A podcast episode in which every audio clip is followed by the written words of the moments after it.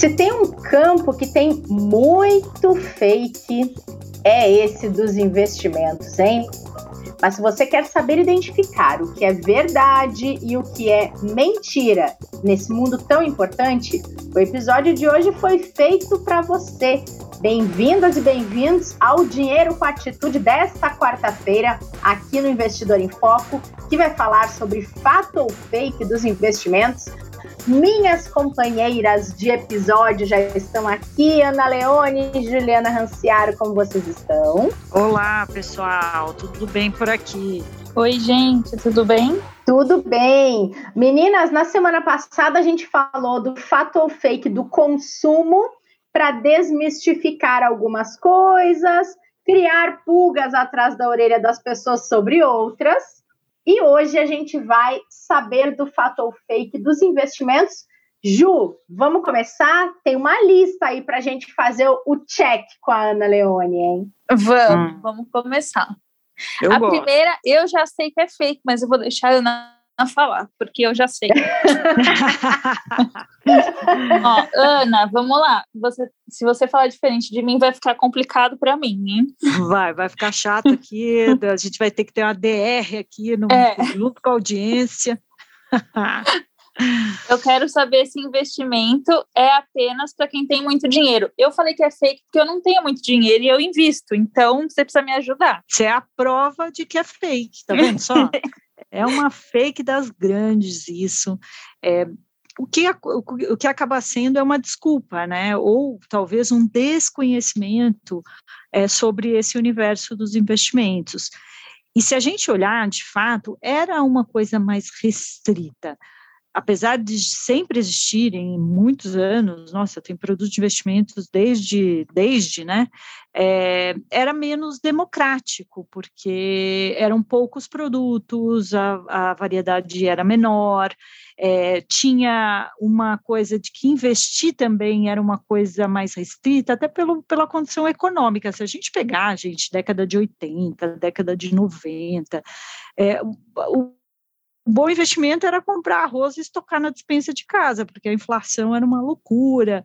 Então, obviamente que de, de, muita coisa mudou, principalmente depois da estabilidade econômica, do plano real, é, se tornou mais previsível os cenários, apesar de que a gente até é, sabe da imprevisibilidade que, que o mercado tem muitas vezes, mas não há dúvida de que é, o investimento é uma coisa muito mais democrática hoje em dia. Ela é democrática não só nas opções, em que a gente tem muitas. É, muitos tipos, tem categorias diferentes, né? Tem renda fixa, renda variável, a gente tem os fundos que são geridos por profissionais, a gente tem os papéis de dívida, tanto de tesouro quanto de empresas ou de instituições financeiras, enfim, a gente tem um cardápio super farto e também teve uma democratização muito maior nos, na informação disponível para as pessoas. A internet ajuda muito, porque antes a gente era muito analógica a coisa, né? A gente tinha que ir lá no, no, na agência bancária para poder fazer os nossos investimentos, para tirar as nossas dúvidas, entender as opções disponíveis. E quando a gente olha hoje em dia, a gente, poxa, tem as redes sociais que trazem conteúdo é, amplo sobre o tema, as próprias instituições usam seus canais digitais para levar conteúdo para as pessoas e informação sobre investimento. É, então, quando a gente olha esse processo de democratização, é desde as do, do, das opções, desde o tamanho do bolso, que hoje tem opções de investir a partir de 10 reais, é, se você quiser, você pode comprar, sei lá, você tem ações que custam, tem de todos os preços, né? Tem para todos os bolsos. Um real. Até um real, exatamente. Já, já é, tá dá para investir com um real não tem desculpa. E tem também a, a democratização das, das da informação e dos canais hoje que as pessoas podem acessar os investimentos. Então, é muito mais uma é aquela coisa da gente olhar e falar, será que é para mim, né? Todo mundo acha importante, mas não sabe se aquilo realmente tem a ver com elas. Mas o fato é, não precisa ter muito dinheiro, precisa ter muito mais disciplina do que qualquer outra coisa. E algo que eu gosto também de, de, de falar e enfatizar bastante. Quando a gente olha o mundo dos investimentos, a gente acha que só que são aquelas pessoas, né, engravatadas, andando de, de um lado para o outro, cheio de telas de computador na frente, não é nada disso. Isso são profissionais que atuam no mercado, mas os investimentos, eles são para todas as pessoas.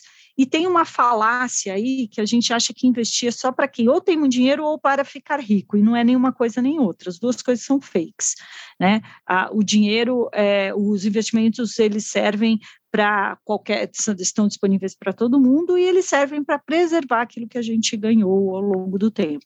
Então, essa sua primeira, você tem razão, Juliana, fake. Passei, passei. Passou bem, Ju. Passou com louvor, com louvor. Bom, eu vou com uma que eu acho que tem muita gente que vai torcer o nariz para a resposta.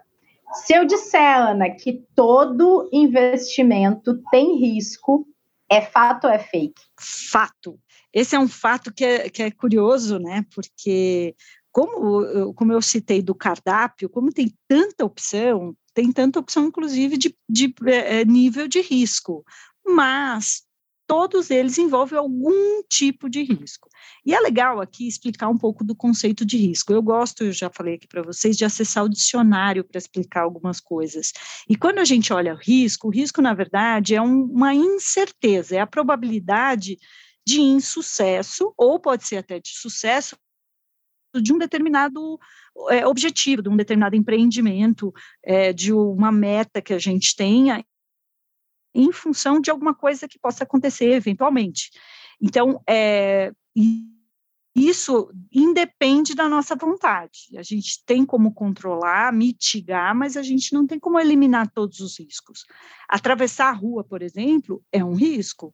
A gente, que que a gente, como a gente mitiga isso? A gente atravessa na faixa, a gente espera o semáforo fechar, ainda assim a gente olha dos dois lados, é, tem aquelas pessoas que né, vão pelas passarelas, outras resolvem parar, atravessar no meio da estrada. Quantas vezes eu estou dirigindo no meio da estrada, as pessoas atravessam, e aí, eu, ou eu vejo a pessoa no meio, sabe, na ilha central, eu falo, Jesus, como essa pessoa vai sair daí agora, né? Ela conseguiu chegar até aí, mas com o risco que ela ainda tem para correr para chegar do outro lado ou para voltar onde ela estava.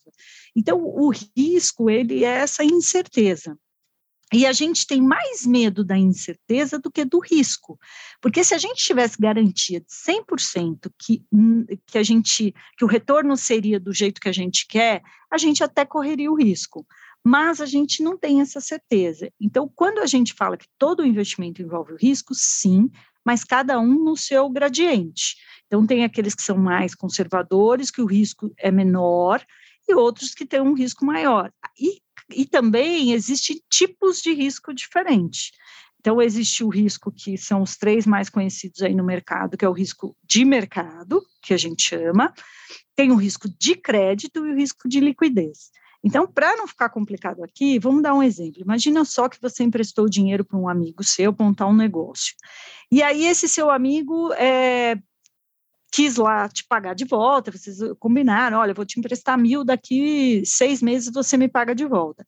Ele até quis te pagar, mas o, a área que ele atua, né, o negócio dele, se for um restaurante, se for uma academia de ginástica, seja lá o que for, é, começou a ficar ruim, né? Os clientes não, não podem ir porque estão sem dinheiro, a crise pegou todo mundo, a inflação está mais alta, aí as pessoas, ao invés de ir na academia do seu amigo, elas precisam comprar mais comida para deixar em casa. E isso é o quê? São condições de mercado que fizeram com que o seu amigo, é, fazem com que o seu amigo tenha mais dificuldade de pagar de volta. Então, por mais que ele queira pagar o dinheiro que você emprestou de volta, tem aí o risco do mercado do negócio dele não estar muito bom e isso prejudicar a capacidade dele de te pagar, por exemplo, ou do negócio desvalorizar, enfim. E tem o risco de crédito. Né? Então, suponhamos lá que esse mesmo seu amigo está indo super bem, mas ele preferiu ampliar o negócio ao invés de te pagar de volta, e ainda assim o negócio está ruim, porque o mercado lá do, onde ele resolveu atuar é, ficou complicado e ele não pode te pagar. Isso é o que? O risco de crédito. Você emprestou uma pessoa né, e ela não pode te pagar de volta. É um outro risco que a gente encontra no mercado. E, por fim, é um outro risco que existe, é o risco da liquidez, que é um nome esquisitão aí, mas é, de novo, o exemplo do teu amigo. eu emprestei o dinheiro para ele, mas eu fiquei de pegar o dinheiro de volta só daqui seis meses, só que o telhado da minha casa furou e eu vou precisar de dinheiro antes. Então, ao invés dele, de eu precisar do dinheiro só daqui seis meses, eu vou precisar dele amanhã. E aí o seu amigo vai dizer, mas Ana, você me emprestou, você falou que ia só pegar de volta lá daqui seis meses, e agora eu vou ter que te pagar, puxa vida, então eu vou te pagar talvez um pouco menos, ou não vou te pagar o combinado, isso é um risco de liquidez, ou seja, quando você quer o dinheiro de volta e ele não está disponível, né, disponível aí, melhor, né, vou corrigir o português aqui, está disponível para te pagar de volta. Ou seja, um ou outro é, um ou outro risco pode estar presente dependendo do, do investimento que você fizer. Então, vale entender que quando a gente recebe aquelas ofertas, né, não, investimento risco zero, vista aqui, a garantia sou eu, desconfia porque pode estar errado. Né, alguma coisa está errada porque todo investimento tem algum tipo de risco. Por isso que existe um instrumento muito legal, muito importante, que às vezes a gente acha que é uma mera burocracia, mas é um instrumento que de autoconhecimento é, importante, que é a análise de perfil do investidor, que sempre quando a gente faz um investimento, a gente tem que preencher um questionáriozinho ali, em que a gente para para refletir se a gente vai precisar mesmo daquele dinheiro no tempo que a gente é, imagina, o é, que, que a gente faria se o, o, né, o mercado não tivesse tão bom e a nossa rentabilidade fosse comprometida? Será que a gente se assustaria, pegaria o dinheiro e saía correndo? Então, essa análise do perfil do investidor, chamada de API, é um instrumento super interessante para a gente ter aí um pouco de, é, de calma na hora de investir, prestar atenção nos detalhes e conseguir mensurar o risco que aquele investimento que está sendo ofertado para a gente, o que a gente quer, tem e a gente achar uma forma de mitigar. Uma das formas, né, não vou me alongar muito aqui, mas é a diversificação, que a gente pode falar disso num outro momento. Perfeito. Vamos para o próximo, então, fato ou fake, Ana? Eu tenho que ter muito conhecimento para investir? Eu acho fake, mas eu vou explicar por quê. Porque eu acho que mais do que conhecimento, a gente tem que ter interesse. É, a gente não precisa se tornar assim um super entendedor de mercados, de análise gráfica, de gestão direcional, nada disso. Mas a gente precisa ter interesse. As pessoas têm pouco interesse pela vida financeira delas, porque a gente já falou aqui, é um tema de tabu, as pessoas acham chatas, chato esse tema, enfim, né? Tem aí todo o histórico que a gente já sabe a dificuldade que as pessoas têm de lidar com o dinheiro. Aí isso tudo faz com que a pessoa não tenha interesse. Ah, não tenho tempo para isso, ah, não gosto de, né, de, de pensar no assunto. Mas, obviamente, que a gente precisa ter algum tipo de informação que permita a gente estabelecer uma conversa é, para definir né, o que caminho seguir. Então, o que eu falo, mais do que a gente ser assim técnico e ter um conhecimento aprofundado sobre investimentos, a gente precisa ter interesse e focar nos nossos próprios objetivos. Se a gente sabe os, quais são os nossos objetivos, se a gente tem clareza disso, já ajuda na conversa. Então, Vou dizer por quê. Imagina só que a gente já falou aqui da teoria da, das três gavetas, a gente já falou aqui é, sobre estabelecer metas, a gente tem metas de curto, médio e longo prazo, enfim. Quando a gente sabe isso, a gente consegue fazer os primeiros filtros. Então, pensa só que a gente sentar, né, para escolher um, um produto de investimento. Se o meu objetivo é a aposentadoria daqui 20 anos, se eu olhar um produto que tem aí o vencimento dos próximos seis meses, já me dá uma pista de que aquilo talvez não seja adequado para aquele objetivo. E o inverso é verdadeiro. Nossa, eu tenho aqui um, uma, eu tenho que compor aqui minha reserva de emergência que está vaziazinha, é aquele dinheiro que eu preciso acessar sempre que eu precisar, quando meu telhado furar. E aí me oferecem um produto, por exemplo, com um vencimento em três anos. Poxa, eu sei que talvez aquilo também não seja muito adequado, porque eu vou precisar do dinheiro nos próximos seis meses. Então, o conhecimento necessário é, primeiro, a gente entender minimamente né, o que, que acontece, os objetivos dos, é, dos investimentos, quais são os nossos objetivos, e aí, assim, a gente consegue é, ter um, né, um mínimo aí de conversa é, para encontrar aqueles produtos, aqueles serviços que estão condizentes com os nossos objetivos. E aí o primeiro passo é ter interesse, até porque, gente, o mercado é cíclico, tem muitas variáveis, elas mudam, mudam ao tempo todo. Às vezes, um negócio que acontece lá do outro lado do planeta afeta é, as condições de mercado no presente.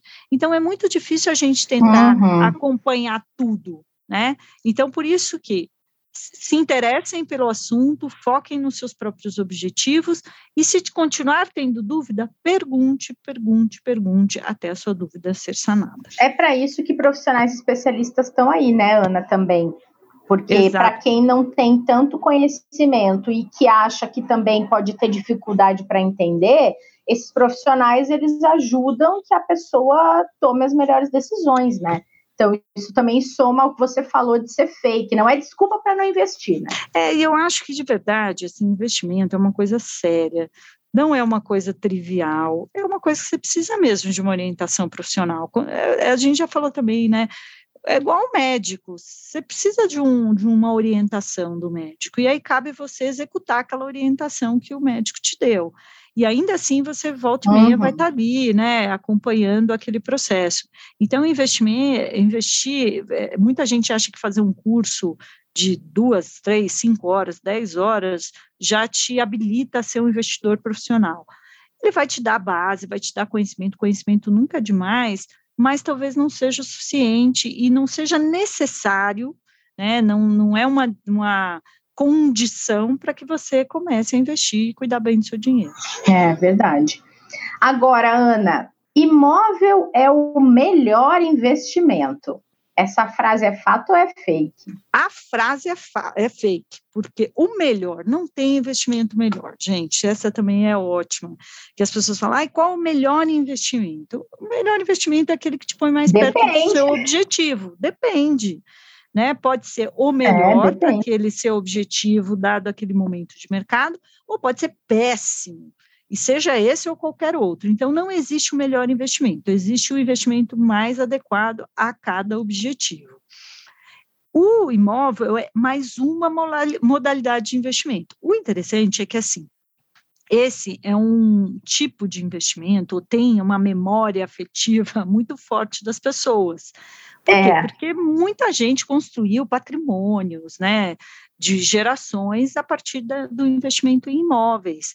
Porque até como eu citei aqui no, no começo do papo, o, o, a economia era muito diferente tempos atrás. A inflação era altíssima, é, você tinha que realmente ter coisas que fossem tangíveis e palpáveis, guardadas, né, embaixo do colchão até, para e não era dinheiro não, eram coisas, né? Carro era um investimento, é, a dispensa cheia era um investimento, porque você tinha uma situação diferente. Uhum. Mas, não há, mas não há dúvida, viu, que ainda é o, o principal é, desejo das pessoas de pouparem para ter um imóvel. E algumas pessoas para ter imóveis para viver de renda deles. Mas, como eu falei também, que todo investimento envolve risco, esse também envolve. Então, você tem um risco de você é, ficar com o, com o imóvel desalugado, de você ter ele é, depredado. Eu tenho uma amiga que ela alugou uma, uma casa, uma pequena casa que ela tem em São Paulo. Em dois anos, o inquilino destruiu completamente a casa. E era, ela tinha Nossa. alugado para fins residenciais, ele fez comercial e ela teve que gastar quase o o que ela teve de, de renda no aluguel, né, por, por esse período, em reforma do imóvel, porque ficou assim totalmente deteriorado, né, destruído mesmo. Então, ele tem esse risco de você ter inadimplência, de você ter vacância, de você ter que cobrir os custos desse imóvel quando ele estiver vago, é, de você ter alguma coisa que mude ali no bairro, né? De repente era para fazer uma linha de metrô e não vai fazer mais, aí o valor daquele imóvel pode é, variar. Então, assim como os outros investimentos, ele também tem a sua parcela de risco. É, não é o melhor nem o pior, é mais uma modalidade. E tem uma coluna super interessante que a Nayara Bertão, do Valor Invest, escreveu, muito interessante, que o dono de um imóvel em São Paulo, ele precisa de 17 anos de aluguel para pagar o investimento que ele tem. Então, muitas pessoas que Vale a pena até ler essa, essa, essa matéria dela, porque muitas pessoas que é, querem viver de renda de imóvel têm que entender que isso também precisa de uma gestão. É, precisa se fazer uhum. conta. Às vezes, o dinheiro bem investido é, pode render a mesma coisa ou ser até mais rentável do que o aluguel em si. E além do que, a gente tem até modalidades que se assemelham. A gente tem papéis atrelados ao mercado imobiliário, existem os fundos imobiliários. Então, acho que vale novamente explorar e entender que essa é mais uma modalidade dentre tantas democráticas que tem por aí. Vamos para a próxima, então, Ana. Aqui, fato ou fake? Não vale a pena investir porque a rentabilidade é muito baixa. É, essa é boa, né? Sabe o que eu acho que entra em cena nessa? É aquela coisa, ai, gente, ou comprar ou poupar, né? O prazer e o benefício. Mas fato é que é fake. Hum. Né? Fato é que isto é fake, gente. Não tem outra. É, é mais uma das desculpas que a gente acaba é, criando aí para não ter o hábito de poupar. Como eu falei, assim, os investimentos eles servem para manter o nosso poder de compra, para preservar aquilo que a gente conseguir poupar, é, e, aí, e aí ter uma rentabilidade com isso. Então, quanto mais bem investido, mais diversificado, mais dentro dos objetivos, mais alinhados aos objetivos das pessoas, mais adequado aquele conjunto de, de investimentos se torna. É, então, quando a gente fala que rende pouco, é porque a gente tem alguns vieses, né, algumas âncoras, porque a gente tem aquela coisa do 1% ao mês, aí quando a taxa de juros está um pouquinho mais baixa, é meio por cento ao mês, ou 10% ao ano. Fato é que não, não tem essas referências, né? Elas, o mercado é muito dinâmico e isso a gente não pode, não pode ter essa expectativa. É, a gente precisa poupar mais mesmo que a gente tenha é, essa expectativa ou essa percepção, aliás, de que é, a rentabilidade dos investimentos é muito baixa, porque a gente sempre compara com, os, com as taxas dos empréstimos, e ou de, daqueles empréstimos que são mais caros mesmo, que é o caso do cartão de crédito ou cheque especial, porque uma coisa não dá para comparar com a outra. Mas é, vale dizer que assim a gente investe muito pouco, segundo os dados do, de uma pesquisa, né, a pesquisa raio-x da Ambima, só 44% das pessoas das classes A, B e C têm algum tipo de investimento. Isso é muito pouco. E quando a gente fala né, das camadas mais é, mais baixas aí da nossa pirâmide, esse número é ainda menor. Imagina, as pessoas estão ali, né, da mão para a boca, tendo dificuldade de fechar o orçamento do, do fim do mês. Mas a verdade é que as pessoas investem pouco mesmo. Então, a gente tem dois processos a fazer. Incentivar as pessoas a poupar mais, esse é o primeiro hábito a ser criado. E a segunda coisa é fazer com que as pessoas invistam melhor o seu dinheiro. É, então, rentabilidade, ela é proporcional à dinâmica de risco que você tiver, que deve estar bastante alinhada e precisa estar bastante alinhada aos seus objetivos, mas a gente tem que é, desmistificar essa questão da rentabilidade, porque a rentabilidade é apenas um atributo é, de tantos que ter uma vida equilibrada e ter dinheiro, uma reserva é, robusta, é, import, é, né, é, é tão importante, tem tantas é, é, tantas qualidades, né, tantas coisas boas da gente ter uma vida financeira equilibrada, e a rentabilidade é apenas um desses atributos. Existem vários outros, que é a segurança, é a tranquilidade, é uma aposentadoria mais tranquila lá na frente, é, enfim, então é, a rentabilidade é apenas uma dessas é, variáveis que precisam ser observadas entre tantas outras. Muito bem, gente. Desmistificamos aí o fato ou fake dos investimentos. Tem dica para hoje, Ana? Tem até uma dica, gente, que eu assisti a live que o Itaú Personalité fez com o Howard Marks, muito legal. Então, a minha dica é o livro dele, eu estou lendo ainda. Então, gente, estou aqui com vocês, hein? Não, não sei o final do livro ainda, não me contem spoiler, mas o livro é o mais importante para o investidor. Lições de um gênio de mercado. O Howard Marks é um cara bastante experiente, é um dos maiores investidores, ele tem muitas lições legais então, acho que vale a gente aprender aí com quem sabe. É, de novo, né, a gente falou aqui que é, não precisa ser nenhum gênio absoluto das finanças ou fazer nenhum MBA para a gente começar a colocar a vida é, financeira em ordem. E, e, tem muita literatura bacana. Essa aqui é apenas uma, mas é a minha dica de hoje. Sabe que a gente não combinou, mas eu ia trazer justamente a dica da live do Howard ah, Marks, que está disponível no, no YouTube do Personalité, com a tradução simultânea, para quem quiser conferir, é muito legal. Ele fala muito dessa questão do horizonte dos investimentos, da questão do longo prazo de uma maneira diferente, até mais Uh, reflexiva do que a, que a gente costuma falar por aqui. Então, fica essa mesma, mesma dica alinhada com a da Ana. Não percam a live para vocês ficarem ainda mais é, aguçados e aguçadas a lerem o livro dele também. Boa. Ju, tem dica? Ah, eu não tenho. Não, não tenho dicas hoje, gente, mas reforço que a live foi realmente muito legal. É, eu gostei. Foi, né? Eu também adorei. Muito bacana. Vale a pena. Bom, dica reforçada e enfatizada por nós três, então a dica é boa, hein? Dose, é, e com duas dicas, né? O livro e a live. Exato. Muito bom, meninas! Voltamos na semana que vem, então, nessa reta final de ano, hein? Daqui a pouco a gente tem que falar se a gente cumpriu nossas metas, a gente tem que falar sobre o que, a gente quer para o ano que vem. Tem muita coisa para conversar em dezembro ainda, hein? Tem, o ano voou, né, gente? Mas a gente voa com conteúdo Nossa, aqui para vocês também. Nossa, é.